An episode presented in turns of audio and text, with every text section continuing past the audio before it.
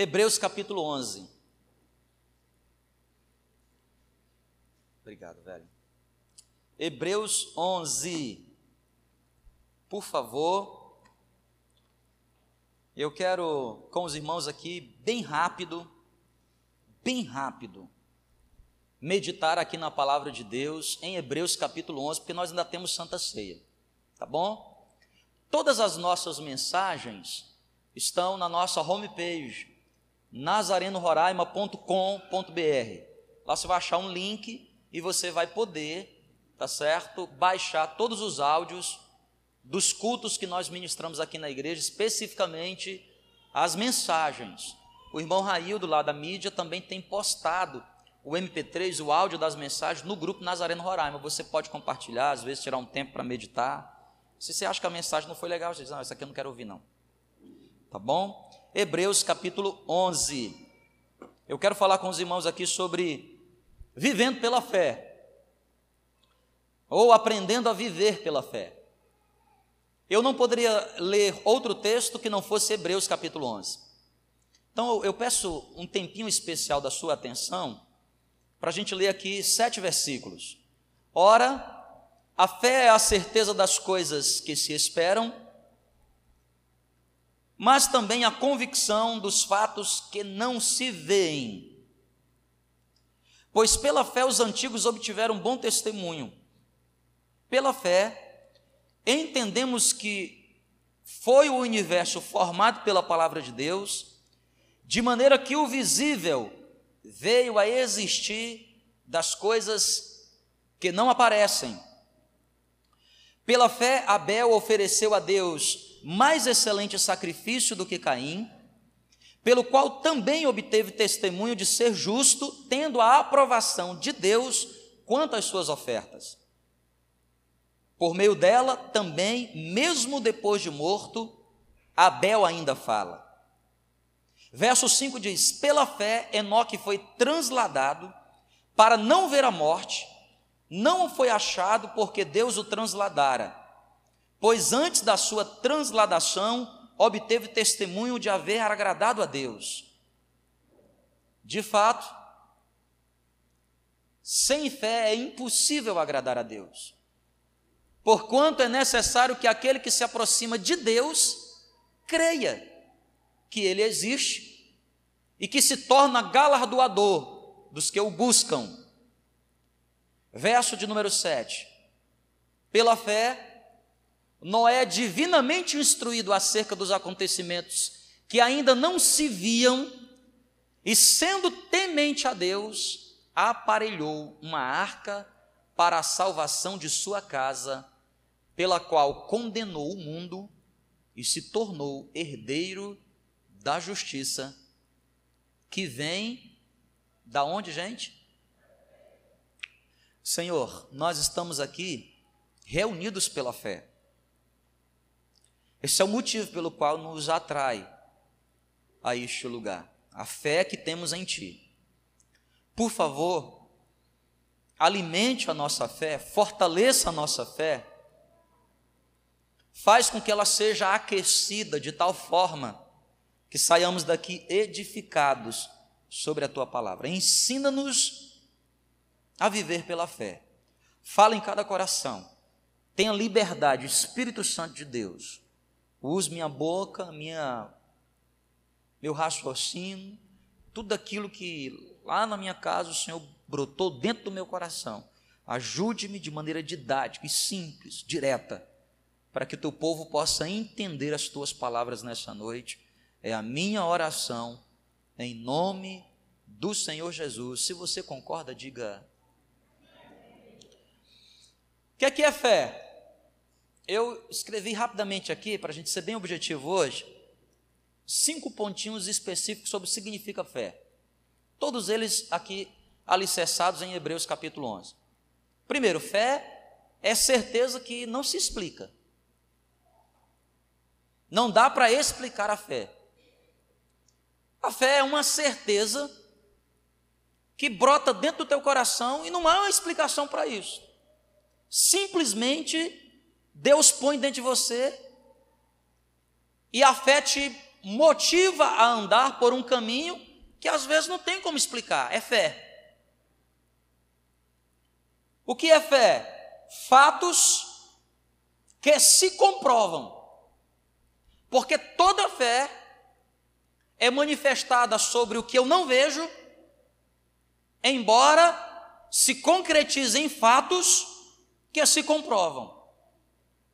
Fé é o poder que Deus nos dá para vencer o impossível. Se é impossível, significa dizer que eu não posso. Então Deus me dá fé para vencer o que eu não posso. Uma enfermidade incurável pode achar solução na fé. Um relacionamento que está indissolúvel pode encontrar solução por meio da fé. Fé é poder de Deus para poder realizar o impossível. Fé, o que é, que é a fé? É como se Deus me desse um, um óculos, um par de lentes, que me permite enxergar o invisível. Porque os meus olhos naturais não são capazes de enxergar, então Deus me dá a fé. É como que Ele me colocasse nos olhos lentes para eu enxergar o que eu não consigo ver. Fé também é atitude. Fé é atitude que me dá possibilidade de transpor o que é intransponível. E Hebreus capítulo 11 está repleto dessas ideias de fé. Certeza do que não se tem como apalpar, por isso eu não vejo. Convicção de algo que parece que vai me destruir, mas na verdade se concretizará de forma contrária. Poder para poder vencer o impossível. Lentes que me permitem enxergar o que os meus olhos naturais não conseguem ver. Atitude, motivação, energia para superar barreiras que são intransponíveis. A grande pergunta que a maioria dos cristãos fazem é: como viver pela fé? Porque Deus colocou dentro do coração do homem a fé. Deus colocou no projeto do homem a fé. Ela está dentro da gente. Ela precisa ser trabalhada, ela precisa ser despertada, ela precisa ser aquecida. Porque se ela não for aquecida, de nada ela serve. Todavia, se ela tiver em níveis de aquecimento o suficientemente bom, eu posso transpor o que sozinho não consigo.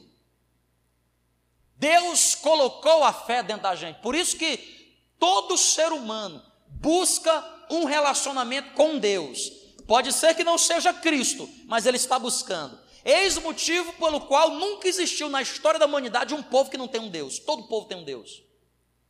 Aliás, nós vivemos numa época em que os deuses não são só monoteístas, politeístas. Você vai na Índia, tem um Deus para cada tipo de coisa que você possa imaginar. Mil deuses, dez mil deuses. Nunca existiu na história da humanidade um povo que não tivesse um Deus. Por quê? Porque Deus projetou o homem para ter fé e para viver pela fé. Nós somos brasileiros. E se tem um povo que tem fé, é o povo brasileiro. É fé.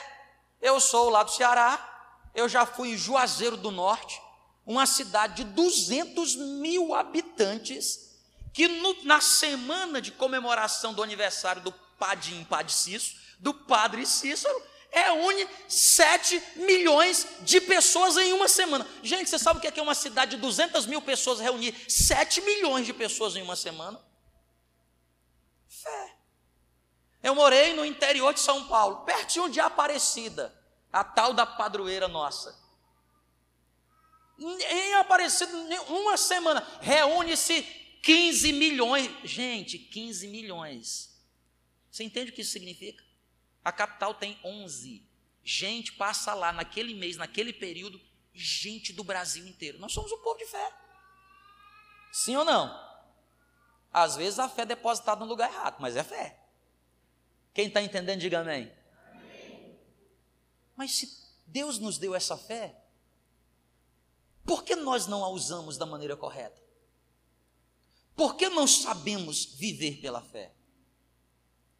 E a grande pergunta que eu quero estar respondendo nesse sermão é: como viver pela fé? Hebreus capítulo 11, no verso 4, do 4 ao 7, dá para a gente algumas dicas. Por favor, eu vou fazer questão de ler novamente a partir do verso 4. Pela fé, Abel ofereceu o mais excelente sacrifício a Deus, pelo qual obteve testemunho de Deus, pela fé. E ele fez isso de tal forma que a sua oferta ecoa até os dias de hoje. Verso 5 diz que pela fé Enoque não experimentou morte. Você entende o que é isso? Todo ser humano um dia vai morrer, mas pela fé Enoque experimentou ser transladado, ele não viu a morte. No verso 6 diz que é impossível agradar a Deus se não vivermos pela fé. E o verso 7 de Hebreus capítulo 11 fala a respeito de Noé. O homem que, pela sua fé, salvou a sua família e salvou a raça humana, em consequência disso, condenou todos aqueles que não andavam com Deus. Tudo pela fé. Como viver pela fé? A primeira coisa que você precisa entender a respeito da fé é que, se você quer viver pela fé, você precisa se abrir para ir além da sua razão. Se você quer viver pela fé, você precisa se abrir, abrir especificamente o seu intelecto, porque você precisa compreender que a fé vai além da sua capacidade de entender as coisas, vai além da razão. Quem está entendendo, diga amém. Vamos lá? Verso 4: Abel ofereceu mais excelente sacrifício se você for lá em Gênesis capítulo 4, você vai perceber sobre a oferta de Abel. E Deus faz uma comparação um paralelo, um referencial com seu irmão Caim. Diz a Bíblia que Caim era lavrador da terra e ele semeava, plantava e colhia, plantava e colhia, plantava e colhia. Ao cabo de dias, depois de muito tempo plantando, Vendo o resultado da sua colheita, diz a Bíblia que Caim resolveu entregar uma oferta ao Senhor. Em contrapartida, em contraponto, a Bíblia fala a respeito de Abel, que era pastor de ovelhas. E a Bíblia diz que logo a sua primeira cria, das primícias, o primeiro casal de ovelhas que deu a primeira ovelhinha, diz a Bíblia que Abel pegou aquela, aquela ovelha e ofereceu em sacrifício ao Senhor. Presta atenção, quem está aqui, diga amém. Caim planta, colhe. Porque quem planta pensa assim: deixa eu plantar, deixa eu ver o resultado da minha colheita. Plantei um, colhi cem. Plantei cem, colhi mil. Plantei mil, colhi dez mil. Opa, esse negócio funciona. Deus, obrigado, toma aqui a minha oferta. Agora presta atenção, olha a atitude de Abel. Olha, Abel, Senhor, obrigado por duas ovelhinhas que tu me deste. Maravilha. Olha o primeiro filhinho. Olha a primeira ovelhinha. Eu não sei se vai vir uma segunda. Eu não sei como será o amanhã. Eu não sei como as coisas serão. Mas está aqui, Senhor. Eu entrego ao Senhor as primícias de tudo que tenho. Você está entendendo, querido? É fora da razão. Caim racionalizou. Um, cem. Nove fora, três. Vinte e sete. Multiplica, integra. Agora sim. Abel. Olha, Abel. Deus, eu não sei como será o amanhã, mas eu confio em Ti. Que da mesma forma que Tu me deste a primeira, Tu és o Deus que me dará muito, muito, muito mais, porque eu ando pela fé. A fé se opõe à razão, ela vai além da razão. Olha o que diz o verso 5. Enoque. O que é que Enoque desejava? Dentro do coração dele, eu não quero morrer. Ora, mas todo ser que está vivo nasce, cresce, reproduz e morre. A morte é comum para quem está vivo. Mas Enoque, dentro do seu coração, o que ele disse? Deus, eu não quero experimentar a morte. E a Bíblia diz lá em Gênesis capítulo 5, que Enoque foi transladado, ele transpôs a barreira da morte. A razão diz, inevitavelmente virá a morte, mas quem anda pela fé entende que Deus pode fazer além. Vamos para o verso de número 7? Olha para Noé, verso 7. Pela fé, Noé devidamente instruído acerca de acontecimentos. Por favor, quem ainda está aqui, diga amém. amém.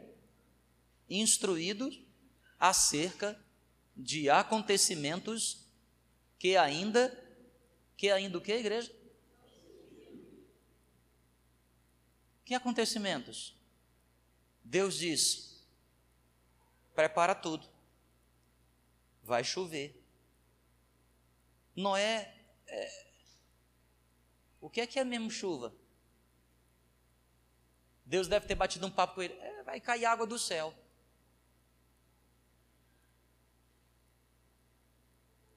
Porque até então as plantas eram regadas pelo orvalho que brotava, que saía. Deus chega para nós e diz assim: Eu vou começar tudo de novo. Vai haver um dilúvio. Escuta, não é uma chuvinha, vai haver um porque a primeira chuva que brotou aqui, dilúvio. Deus chama Noé e a Bíblia diz que Noé, instruído por Deus, andou pela fé. Capítulo 7 de Gênesis diz que em tudo Noé obedeceu exatamente conforme Deus lhe havia ordenado. Querido, preste atenção aqui, ó. Fé vai além da razão. Se você quer andar pela fé, a primeira coisa que você precisa como ser humano é começar a abrir esse seu cabeção para entender que Deus quer fazer na sua vida muito mais do que o que você possa imaginar, porque olhos não viram, ouvidos não ouviram, não penetrou no coração do homem o que Deus tem preparado. Presta atenção, se você quer viver pela fé, você não tem como alcançar, é intangível, é invisível. Por isso precisa de uma abertura. Como é que você quer viver pela fé e você quer condicionar Deus aquilo que você sabe, as suas experiências, a sua inteligência? Eu sei, você é muito inteligente, mas Deus é mais. Eu sei, você é muito experiente, mas Deus é mais. Eu sei, você sabe de muita coisa, mas Deus sabe mais. Deus está além de tudo isto. Nós somos apenas barro nas mãos dele. Se nós queremos viver pela fé, nós precisamos abrir o nosso coração. E quando a Bíblia fala de coração, a Bíblia está falando de mente. A Bíblia está falando de razão, de indagação. Porque indagação não conduz convivência por fé. Deus chega para Abel e diz: Eu quero uma oferta. Ele não raciocinou, ele, ele foi ali, Senhor, porque pela razão eu tenho que fazer que nem Caim faz. Deixa eu esperar o resultado. Mas pela fé, eu creio em Ti. Eu não sei qual é o resultado, mas eu entrego a Ti. Pela razão, Noé jamais teria construído uma arca. Por quê? Nunca choveu. Eu estou a cerca de 100 quilômetros do mar. Não sou nem engenheiro. Posso até contestar o teu projeto, Deus. O Senhor disse que era tanto tamanho, tanto de altura, três pavimentos, então. Mas a fé não cabe questionamentos, a fé cabe obediência, obediência em fé.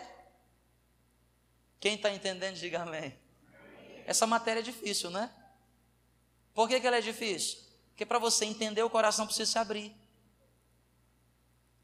Precisa se abrir. Aliás, eu quero declarar em nome de Jesus que não é só o seu coração que tem que se abrir, mas a sua visão precisa se abrir. Eu me lembro aqui de 2 Reis, 2 Reis capítulo 6. Por favor, Raildo, me ajuda aqui. 2 Reis capítulo 6, verso 15. 2 Reis capítulo 6, verso 15. Olha que história interessantíssima. Tendo-se levantado muito cedo o moço do homem de Deus, e saído, eis que tropas, cavalos e carros haviam cercado a cidade. Presta atenção, está falando sobre o moço de Eliseu, o profeta. E naquele dia, os exércitos assírios tinham cercado Jerusalém, tinham cercado o povo de Deus. Quando o moço sai, eis que as tropas e os cavalos haviam cercado a cidade. E o seu moço lhe disse: Ai meu Deus, Senhor, que que faremos? Verso de número 16. Ele respondeu: Eliseu fala para o moço: Não temas. Presta atenção aqui, quem está aqui, diga amém. amém. Não temas. Não temas, porque mais são os que estão conosco dos que os que estão com eles. Querido, querido, presta atenção, nunca tema o adversário, nunca tema o inimigo, nunca tema. Sabe por quê, meu irmão? Porque você anda pela fé. E mesmo que um exército se levante contra você, mais são aqueles que estão ao seu favor. Sempre. Você precisa preservar seu coração e seu relacionamento com Deus, mais nada. Olha o que diz o verso 17. Verso 17 desse texto diz: Orou Eliseu e disse: Peço-te que ele abra os olhos para que veja. O Senhor abriu os olhos do moço e ele viu que o monte estava cheio de cavalos e carros de que, gente? Você está entendendo? Olha como é que é a história. Acorda de manhãzinha o um moço. Ai, bom dia, escovar dente. Vou sair para a rua. meu Deus. E agora, o que é que eu vou fazer? Meu pai, acabou. Sai correndo, Eliseu. Está cercado. É o nosso fim. Aí Eliseu chega para ele e diz: Fica com medo, não, filho. Fica tranquilo. Deus está no controle. Fica tranquilo. Você não viu direito. Você não viu quantos estão do nosso lado, ao nosso favor? Então Eliseu ora e diz assim: Deus, abre os olhos dele. E aí os olhos daquele moço então abertos, são abertos. E ele viu cavalos mas também viu carruagens. Só que antes ele tinha visto do mesmo jeito, e elas eram naturais. Agora ele vê cavalos e carruagens de fogo. Irmão, Deus está contigo em todo o tempo te protegendo. E Deus é aquele que traz os seus inimigos na palma da sua mão. Deus é aquele que traz os adversários na palma da sua mão. Não temas. Só espere e contemple o grande livramento que Deus está te dando. Pastor, como, pastor? Porque o que eu estou vendo é de. Está tudo desmoronando, está tudo caindo, está tudo sendo destruído. Tá não. Isso é o que tu está vendo. Porque você não está orando. Mas não precisa nem orar muito forte, não. Faz só meia oração. Não precisa vir nem sete dias aqui. Vem um dia, vem só orar. Uma vezinha. E você vai começar a enxergar que aquilo que na verdade é destruição, na verdade é trampolim de Deus para você chegar mais longe. Aquilo que você acha que é inimigo, na verdade não é inimigo, é Deus trabalhando, porque algo maior ele tem sobre a tua vida. Sabe por quê? Todas as coisas cooperam para o bem daqueles que amam a Deus. É fé. Agora você pode ficar também com a sua razão. Não, não. Está se acabando. Cuidado, que aí você se acaba junto. Cuidado. Cuidado. Ande pela fé. Contemple a fé que Deus tem colocado dentro do seu coração. Agora, pastor, então se a fé não é razão, já sei. Olha, claro, pastor, sou inteligente. Passei até no vestibular. Aí, pastor, se fé não é razão, logo, se e somente se, fé é emoção. Amém? Ainda bem, senão ia ser razão de novo, né? Jeremias 17, 9. Olha o que diz, eu finalizo aqui nessa noite. Jeremias capítulo 17, verso 9. Fé está além da razão, mas fé também não é emoção. Olha o que diz Jeremias 17, 9. Vamos ler juntos, bem forte. Enganoso. Não, para, para, para, para um pouquinho. Mais do que o quê? Querido, quando a Bíblia fala aqui de coração, está falando de emoções. Então, ao invés de você ler coração, você lê assim: enganosa são as. Vamos ler juntos, bem forte? Enganosa. Desesperadamente o quê? Quem o conhecerá? Verso de número 10 diz: Olha, eu, o Senhor, presta atenção. O profeta diz assim: Senhor, enganoso são as minhas emoções. Eu acho que, eu, eu penso isso, eu sinto isso. Aí Deus está dizendo: enganoso é o seu coração, mais do que todas as coisas. Quem o conhecerá? Aí o próprio Senhor diz assim: Eu conheço. Porque eu sou aquele que esquadrinha o coração e provo o que, gente? Querido, presta atenção. Deus nunca deixa as nossas atitudes, os nossos pensamentos, as nossas ações sem prova. Eu, o Senhor, provo os pensamentos, e isto para dar a cada um, segundo o seu proceder. Querido, presta atenção: tudo que o homem plantar, isso também vai colher. Porque Deus prova as intenções dos corações. Deus prova onde você quer chegar com aquilo que você está fazendo. Não se iluda. Deus está o tempo todo com seus olhos sobre a terra, investigando cada coração humano. Deus está olhando o tempo todo. E Deus ele se antecipa. Alguém que às vezes te diz algo maravilhoso, Deus está se antecipando e diz: Eu sei onde esta pessoa quer chegar. Eu sei quais são as intenções. Eu sou Deus que prova os corações, portanto, fé, fé não é razão, mas fé também não é emoção. Eu estou tintindo, hoje é a moda, estou tintindo, Deus. Não, porque eu estou tintindo. Ai, eu, ah, pastor, eu orei, Deus, eu estou tintindo no meu coração. Hoje é a moda do crente, estou sentindo no coração, pastor, estou sentindo. Está sentindo o quê?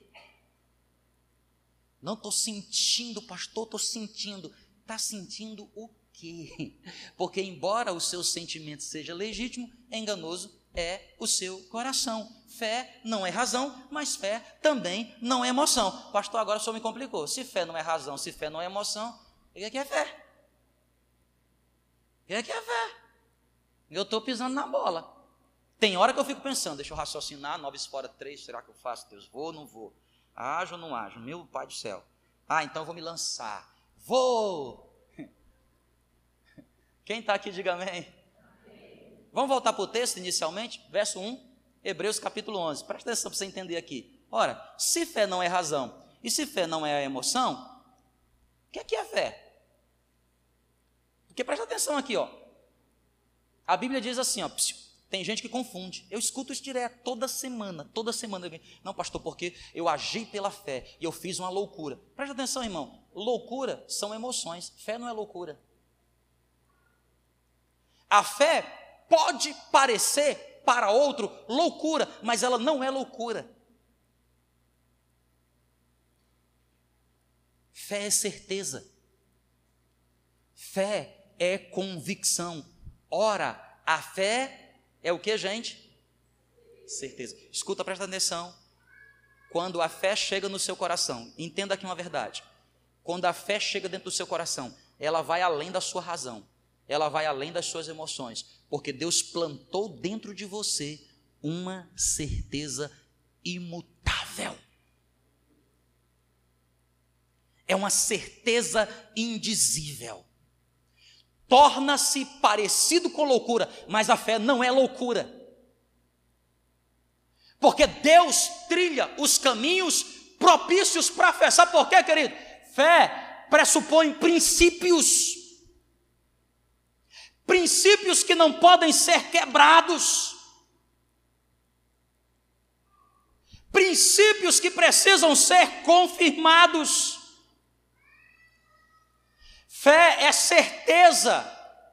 Quando você olha tudo ao seu redor diferente, as suas emoções, quem sabe, nem se afloram. A sua razão contesta, mas dentro de você há uma semente de fé, outrora depositada por Deus. Fé é certeza, fé é convicção, mas fé também é confiança. Iludido é aquele que acha que está agindo pela fé quando não confia, porque fé pressupõe confiança. Quem anda pela fé não só é digno de confiança, mas também tem confiança. Porque essa certeza que Deus coloca dentro dele, embora os olhos carnais não consigam enxergar, há uma certeza inexplicável. Há um sonho imensurável. E aí a fé, ela se redunda dentro do que diz o verso 6. Olha o que diz o verso 6, presta atenção. Fé é agradar a Deus. O que é que é fé, gente? É um relacionamento de tão intimidade com Deus que você o agrada. Escuta, você está agindo pela fé? A primeira pergunta que você precisa responder é: suas atitudes têm agradado a Deus? Igreja do Nazareno aqui em Boa Vista, presta atenção. Suas atitudes agradam a Deus? O que você tem feito tem agradado a Deus, porque se não agrada a Deus, querido, sinto muito lhe falar, não é fé. E é o que, pastor? Você vai marcar um gabinete comigo que eu descubro já já. Sou especialista em investigar. Mais rapidão. Mas já adianto para você, fé não é. Por que, que não é fé? Porque a fé, ela não pode nunca suplantar princípios que Deus estabeleceu. Deus chega para Noé e diz assim: Noé, eu vou começar através da sua vida um projeto. Deus reúne, Noé reúne a família dele e fala assim: só gente, é o seguinte, vai parecer que é loucura, mas Deus apareceu para mim. Falou para eu construir uma arca aí. Três andares. E é o seguinte, é, vai morrer todo mundo. Vai chover. O pessoal, o quê? Vai chover. Agora, você consegue imaginar essa situação? A mulher de Noé falando o que para ele assim: Ô oh, oh, oh, Noé, doideira é essa? Eu que não estou contigo nisso.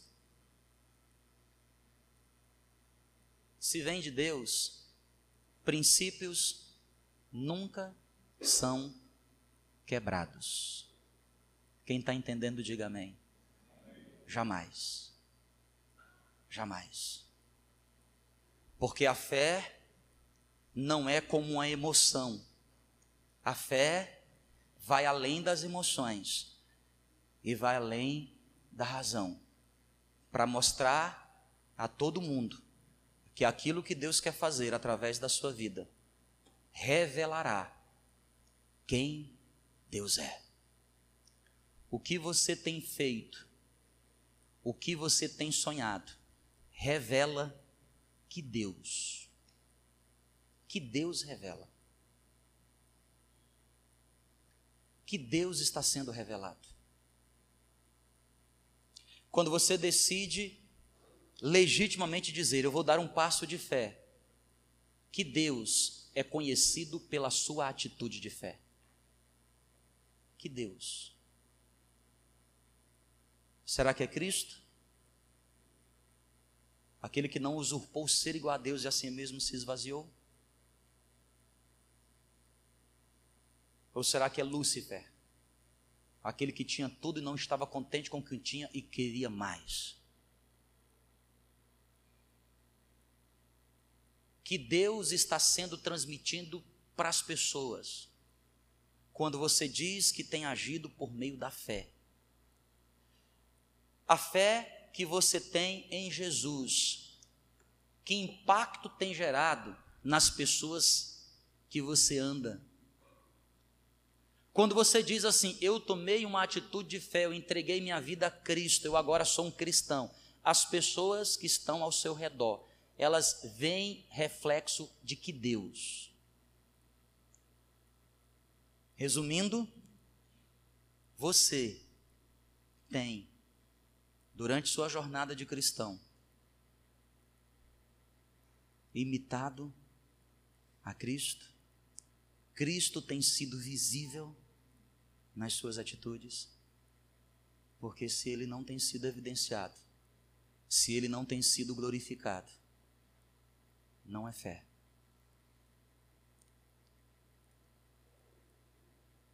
Pode até ter cheiro de fé, ser parecido com a fé, mas não é a fé. Porque a fé, ela agrada sempre a Deus. Quem entendeu, diga amém.